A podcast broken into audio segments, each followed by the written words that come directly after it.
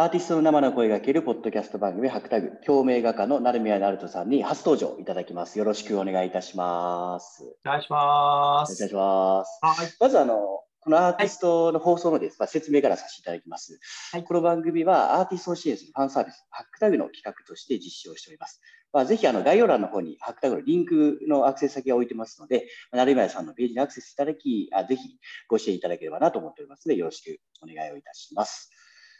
では、あの早速なんですけど、今回、あの1話目で、えっと、成宮さんと収録させてからもう初めてのスタート地点なんですけども、はい。はい、まずやっぱ初めなんで、そもそも僕もあまり実は聞いたことがないところでいくと、成宮さんがそもそもやっぱりこう画家になられるっ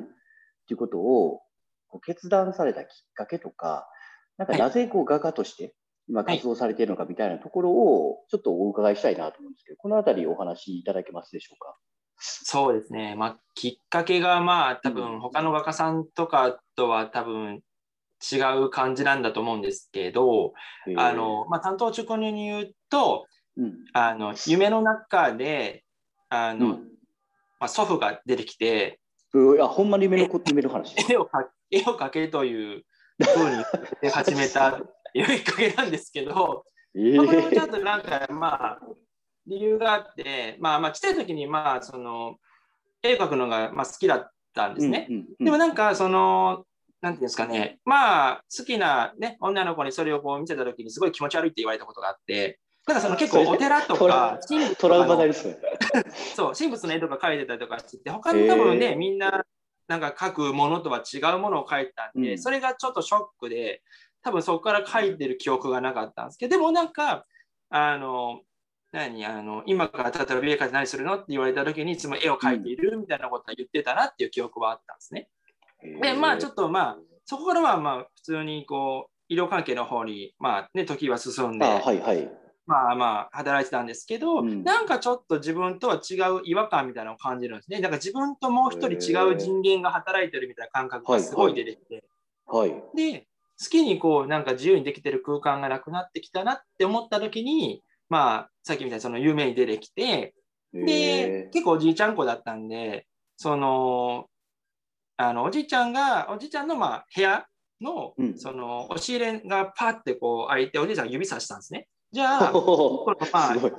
そう、ひまいの絵と、何か、何かがこう、光ってる夢を見たんですよ。で、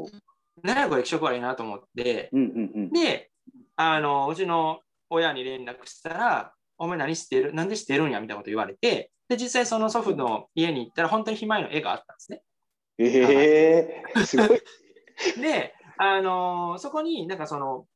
なんだっけ、画材と、うん、なんか天井の上のところに手紙が貼られてて、はいはい。で、あのー、まあいろいろ人生で苦しむこととか悩むこともあると思うんやけども、一番人生一番最初に楽しいと思ったことを具現化するようになったら君は成功するから君はそれは絵だみたいなことを書いてたんですよ。えか本当に書いてたんですかそれ？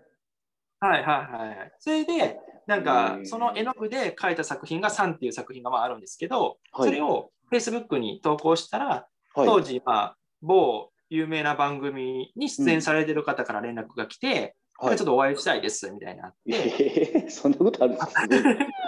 番組でちょっと著作権的どうなんかとあるんですけど、はいはいはい、まあ、それで、あの、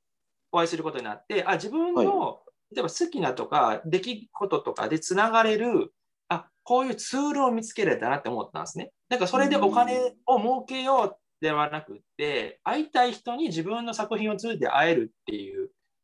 なんか道具ができた、アイテムができたっていう感じで、そこからまあ始めるようになってからが、なんか自分はここうですっていうふうに言えるようになったかなっていうきっかけでしたかね。へえ、すごいですね。だから画家っていうのも本当に最近なんですよね、はい、言い始めたの。あそうなんですか。はい。それまではもう全然、なんか、え、そんな画家なんてみたいな感じだったんですけど。えー、総合芸そうだ総合芸使って言ってますよね。あ今まではってことですか歌もやってたし、本も出し執筆してたりもし、はいはい、に結構いろいろやってたんで、なんか絵っていうカテゴリーがなかったんですね、自分の中で。うんうん、なんかフライヤー頼まれて、そのライブのなんかチラシ書いてくれて絵を描いたことはあったけど、はいはい、なんか一個の中、いろいろ中の一個って思ったんですけど、へうん、なんか海外とかこう出展するようになってから画家って言われるようになったんで、うん、あ画家なんだなっていうふうに思うようになった。へえすごい。感じですかね。で、実際なんか、はい。あ、どうぞどうぞ。あ、それで分かった、なんか、はい、後々言われたのが、うちの祖父が画家だったっていうことを知って。うん、あ、それって知らなかったんですか、もともと。そうですね。もともとなんか、会社の社長をしながら、地主で馬主やったんですけど。めちゃめちゃお金持ってる人の方じゃないですか。なんだっすね。社長しながら地主で馬主ってすごくないですか？そうで、そのひまわりの絵と、一番最初に書いた3っていう絵はずっとなんか神棚のようになんか一番高いところにいつも置いてますけど。うん。すごいっすね。いや、なんか、パワーワードすぎません？自由司令官の詩って一回言ってみたいんですけど、なんかもう。なんかだから普通になんかこう、なんとなく僕ね、パって言ってますけど、結構ポッカーンってされるパターン多いんで。えでも、まあ、うん、そうか。でもなんかその、絵描くきっかけは、まあ、そのなんかこう、はい、ね、訓示みたいなものがこう、運命的に降ってきたってことですけど、でも、もともと絵は描いてたんですよね？好きでっていう。そうですね。なんか、あの、なんですかね、てえ？っとね、戦隊ヒーローがすごい好きだったんですね。おお。戦隊ヒーローの敵役がすごい好きだったんですよ。なんでなんですか、また。またこう。何回、むちゃくちゃ頑張っても絶対ヒーローに倒されるじゃないですか。なるほど。なるほど。この人たちすごいフォルムだけで戦ってるなと思ったんですよ。見た目はすごいかっこいいはいはいはい。この人たちに足りないのは策略やって思って、で、いつも策略が言ってどうやったら敵倒せれるかの組織図をずっと書いてて、うんうん、どうやったら倒せれるの？みたいな。とかやってましたね。それってえええというか、組織図を書いてたんですか、はい、えそれ、ある敵のフォルムを書いてました。すごいな。え、絵を勉強してたってわけではないんですか、その専門的に。ないですね。もう最初、真似事から始まりましたね。へえ。なんかもうパッて見て、神社だったら鳥だったら鳥のフォルム頭に入れて、鳥ばっかり描いてたりとか。へえ。なんかちっちゃい、もう本当子供の頃ってまあ絵は描くじゃないですか。でも、いつからかこう、絵って描かなくなるし、なんか僕もなんかあんまり、小学校、中学校ぐらいもええっていうのを、なんか、楽しいと思って書くってことあんまりなくなってきたんですけど、ずっと絵描いてたんですよ。なんなんすかね、僕、うん、ななんかパ、パワーが宿るかわかんないですけど、うん、うん、なんか、絵を描くことによって人をこの感情がいろいろ変えれる力があるんじゃないかなみたいなことはちっちゃい時なんとなく思ってましたけど。そんな昔からそういうふうに感覚的になんか絵の力みたいなことななんとなく感じてたってこと？なんかよく言われてるあの芸能人あるあるみたいな感じです。なんか学校に行って自分はなんでこの学校に通ってるんだろうみたいなあるある。そのあるある僕あのあるある側じゃないか分からなかったですけど。はいはい、夏休みとかは普通だったら学校の友達とか遊んだりしましたけど、やっぱりなんかあの祖父母が結構本当に山奥に住んでて、で、はい、そのそこの山とかで、それこそ自分の今の何やり方には近いんですけど、例えば木を削ってそれを筆にしたりとか、うん、例えばその葉っぱとかお花とかをこうすりつぶしてそれを塗料にしたりとか、そういうふうにして書いてたんで、それが自分の書き方のなんか基盤のスタイルなんだろうなっていう。なんかもうそこだけ掘ってっても永遠にその後に話できそうなぐらいなんかネタ豊富すぎてなんかもう消化しきれんものがいっぱいあるんですけどなんか今 この流れの中で。えー、だから科学普通の科学科学塗料でやってるなんか絵の具苦手なんですよね。あへえじゃあ今もそういう塗料とかは割とそのオーガニックなものとかで使っておられるんですか、はい、あなんか川の手とかイコン好きですね。へえ。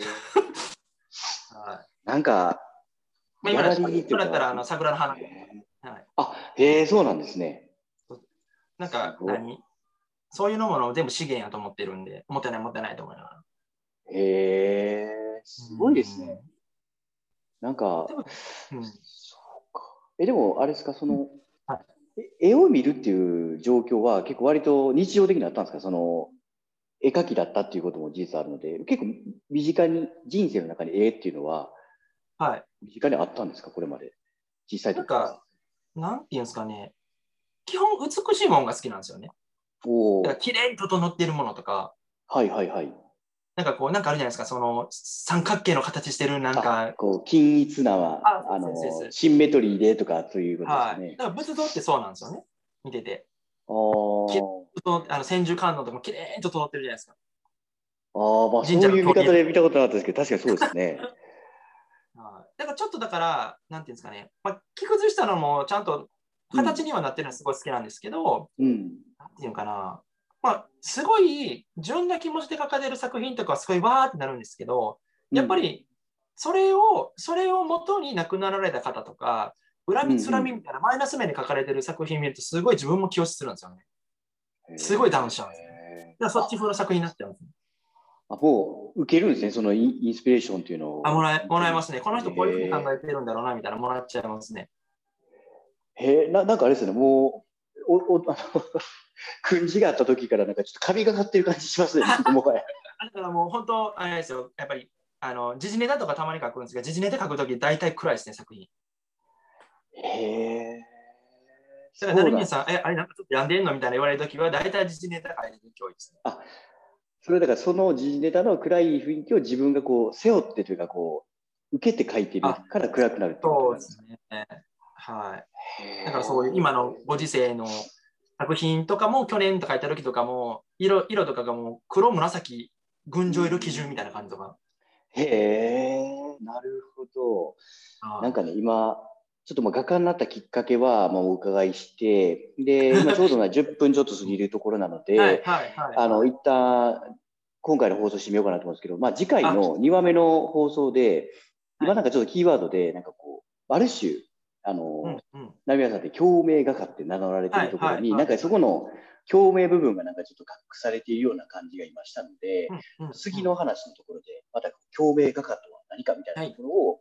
少しまた、あの、紐解いていかせていただければなと思います。今回一旦、あの第1話目の放送の方は、えっ、ー、と、収録終了させていただきたいと思いますので、まず第1話目どうもありがとうございました。ありがとうございました。